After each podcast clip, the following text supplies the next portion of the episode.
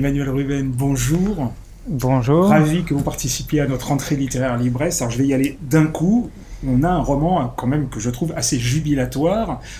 Je fais un pitch très très court. Euh, L'enterrement d'un patriarche. Le héros euh, visite la vieille maison de famille. Il manque un sabre.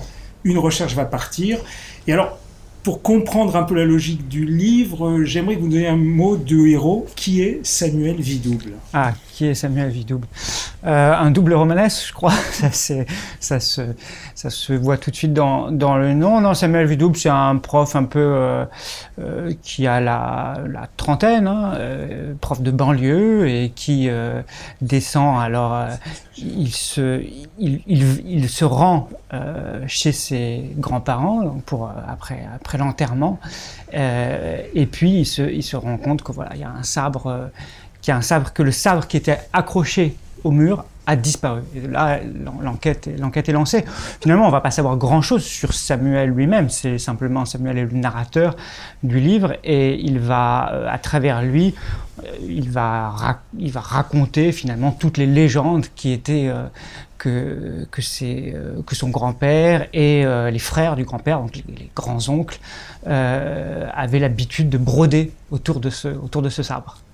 Alors, ce qui est vraiment euh, passionnant dans le livre, et on y rentre assez rapidement, c'est que la disparition du sabre va être l'occasion de faire une recherche, une enquête presque généalogique de la famille. Et à partir de là, le narrateur fait aussi un choix de se dire euh, j'ai envie de raconter de vraies histoires de la famille pour en connaître un peu plus. Mais comme on ne sait pas trop, j'ai envie aussi d'imaginer l'histoire euh, qui va se dérouler. Comment ça s'est fait l'idée de prendre l'histoire avec un grand H et l'histoire inventée et la mêler? Moi, je ne suis pas historien, en fait. Euh, alors, Samuel Vidouble, il est prof, il est professeur d'histoire-géographie. Euh, mais moi, je, ne suis pas historien, je ne fais pas œuvre d'historien. Euh, je crois que les, les, écrivains ne peuvent pas faire véritablement œuvre d'historien. Et ce qui m'intéresse, ce sont plutôt les fantasmes, sont plutôt les légendes. C'est ce, qui vient se greffer, tout ce qui vient se greffer sur l'histoire. Et c'est cela qui m'intéressait. Et il y a un moment, en fait, où, où Samuel se rend compte, il dit, finalement, le, le, la plus belle manière de leur rendre hommage, ce serait d'imaginer à mon tour. Et finalement, il se met, il se met à imaginer. Et on ne sait pas si c'est, mais ça je ne vais pas dévoiler, mais on ne sait pas finalement si c'est Samuel qui, enfin, qui raconte. Samuel est en train d'écrire un livre, hein, il est en train d'écrire ce livre, mais on ne sait pas finalement si l'histoire qui est racontée est l'histoire de Samuel ou les histoires, l'histoire inventée par Samuel ou les histoires racontées par les, par les oncles et par le grand-père. Alors voilà, on va, donc les, les, choses vont commencer à se creuser. Donc Samuel a quand même un, un, un allié ou une alliée ah, hein. Qui, est, qui, qui, est, libraire. Donc, qui peut, la, qui peut le contredire aussi parfois. Qui peut le contredire, mais en tout cas qui va l'accompagner euh, dans son enquête. Et on se trouve avec différentes versions à peu près de la même histoire. Donc on a des personnages, des oncles qui en font un personnage absolument mythique, d'autres un peu médiocres. Est-ce que c'était euh, un portrait de famille euh, qui était voulu à faire différentes légendes? Et est-ce que c'est un, miroir qu'on a tous à peu près quand on a envie de creuser de nos propres familles? Alors j'ai voulu faire un, une sorte de... C'est une galerie de portraits, euh, ce livre aussi, c'est-à-dire que c'est cette génération où en fait ils sont nés tous dans l'entre-deux-guerres. En fait ils étaient trop, ils étaient trop jeunes pour faire la résistance. Mais ils étaient trop vieux, par exemple, pour faire mai 68. Euh, mais ils avaient l'âge pour faire, bah, pour faire quoi la, fin de la, Deuxième Guerre mondiale, donc c'est l'occupation de l'Allemagne. Euh, il s'engagent dans l'armée à ce moment-là. Ensuite, la guerre d'Indochine et la guerre d'Algérie. Sauf qu'ils ne parlent pas de ça. Ils n'en parlent jamais. Et donc, dans le livre, ce n'est pas présent, sauf vraiment subrepticement. Euh, et euh, tout ça, ce sont les non-dits qui sont, euh, cristallisés derrière cette peu figure de, sabre comme ça suspendu. Donc, ils vont raconter d'autres histoires. Ils vont inventer un ancêtre. Et cet ancêtre, c'est ce baron, le baron de, le, Cette espèce de baron qui va qui, qui, va rêver un, une île imaginaire, un archipel imaginaire qui s'appelle qui et qui va partir à la, à la conquête en fait de, et qui va devenir alors on pense qu'il est devenu roi des livres voilà c'est ce qu'il racontait. Et finalement bon Samuel il a gobé toutes ces histoires dans son dans son enfance et il a envie de les il a envie de les de les réciter à son tour. Sauf qu'il a face à lui une libraire qui est euh, la tante Esther et, et, ce livre aurait pu s'appeler d'une certaine manière le sabre et la libraire parce qu'en fait elle elle, elle vient contredire sans arrêt toutes les affabulations de ces hommes, parce qu'en fait ce sont des histoires d'hommes qui sont racontées. elle, elle va raconter une autre histoire qui est, euh, son, qui son, qui est son histoire à elle, qui est l'histoire de ses, de ses ancêtres à elle. Et elle, elle, essaye comme ça, par, à, plein de, moments, elle, elle, essaye de, de, venir voilà, contredire, de contrebalancer l'histoire, de dire ah, voilà, Samuel, arrête, arrête, arrête juste de, ressasser ces, légendes. Alors, ce qui est formidable dans le livre, c'est que tout ça est incroyablement bien tenu. Et effectivement, donc on part dans des légendes soit de, guerre ou de bataille, mais surtout celle qui est la plus intéressante de ce baron, c'est la volonté de modifier le territoire.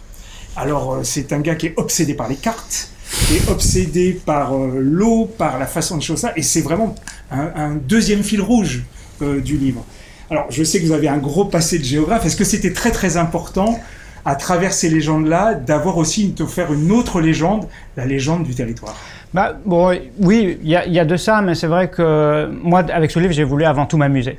Plus important, je crois, dans ce livre. Je crois qu'on s'amuse pas assez aujourd'hui en littérature. J'avais envie de m'amuser. Euh, dans cette, euh, dans, c'était c'était une famille dans laquelle on avait l'habitude comme ça. C'était pas une famille très drôle, c'était des protestants, mais ils avaient comme ça le, le goût parfois des calembours, de la contrepétrie et, et de ces et de ces récits. Et donc j'ai voulu m'amuser et raconter cette histoire. En fait, c'est un autoportrait parodique le roi des livres, finalement, je me suis essayé de me, transposer, de me transposer à la fin du XVIIIe siècle, un peu avec toutes mes manies, toutes mes lubies, et je, je m'en moque. Je suis géographe moi-même, je suis, je, suis, fasciné par les cartes, et je me suis dit, bon, je vais essayer. Alors j'aurais pu m'imaginer en paysan, mais le problème, c'est que raconter la vie d'un paysan à la fin du XVIIIe siècle, c'est un peu, ça, c'est pas très romanesque, quoi. C'est d'un point de vue historique, c'est très intéressant, mais comme j'ai dit, je suis pas historien, c'est pas très romanesque. Donc j'ai essayé de raconter la vie d'un petit, d'un noblio en fait, mais qui, est un loser complet, et, euh, et qui est un plouc surtout, parce qu'en fait voilà, il vient de sa campagne. Il passe son temps en fait à vouloir remodeler le territoire. Il veut assécher des marais, construire des canaux. Il écrit au roi de France, il écrit même à l'empereur d'Autriche. Il vit ses rêves. Il vit ses rêves complètement, et il voudrait devenir le, le roi de quelque chose, mais à une époque où les rois sont en train de disparaître, sauf les rois, les nouveaux rois que va faire, euh, que va faire Napoléon. Et en fait, il est pris dans cette espèce de, tourbillon d'épopée napoléonienne, mais je ne dis pas plus. Dernière question, malgré tout, euh, les historiens le disent souvent, on écrit aussi l'histoire du point de vue du présent. donc votre narrateur, même s'il n'est pas forcément principal, on le revoit au fil rouge, et tout en, plongeant dans cette histoire de famille, euh, il vit le quotidien et la réalité de son temps. Euh, d'ailleurs, euh, je suis pas sûr que les habitants de Grenoble vont apprécier le livre parce qu'il y a un portrait absolument terrible. Mais c'était aussi cette partie de ping-pong que vous vouliez faire entre de plonger dans des légendes historiques et de le regarder sous l'aune du prisme de, de notre vie actuelle qui est pas très rose. Oui, parce que je crois, enfin, je crois que ça sert à rien aussi d'écrire des, euh, euh, des, des récits, euh, des récits historiques. Le, le, roi des livres en tant que tel, l'histoire en tant que telle, n'a pas vraiment d'intérêt si elle n'est pas confrontée à une histoire du présent. Et c'est vrai que le livre se passe en, en, deux dates, en gros entre 2008, qui est l'enterrement du grand-père, et 2015. Forcément, l'année 2015, c'est une année assez cruciale euh, pour, pour la France.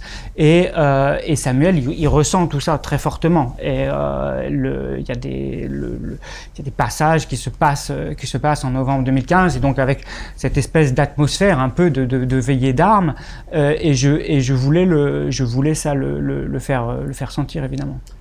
Bon, en tout cas, on a tout ce qu'on attend d'un roman jubilatoire, c'est-à-dire qu'on est pris dans l'histoire, on est pris dans des histoires, on est attaché au personnage. Donc c'est Emmanuel Ruben, Sabre chez Stock, un bouquin à lire absolument.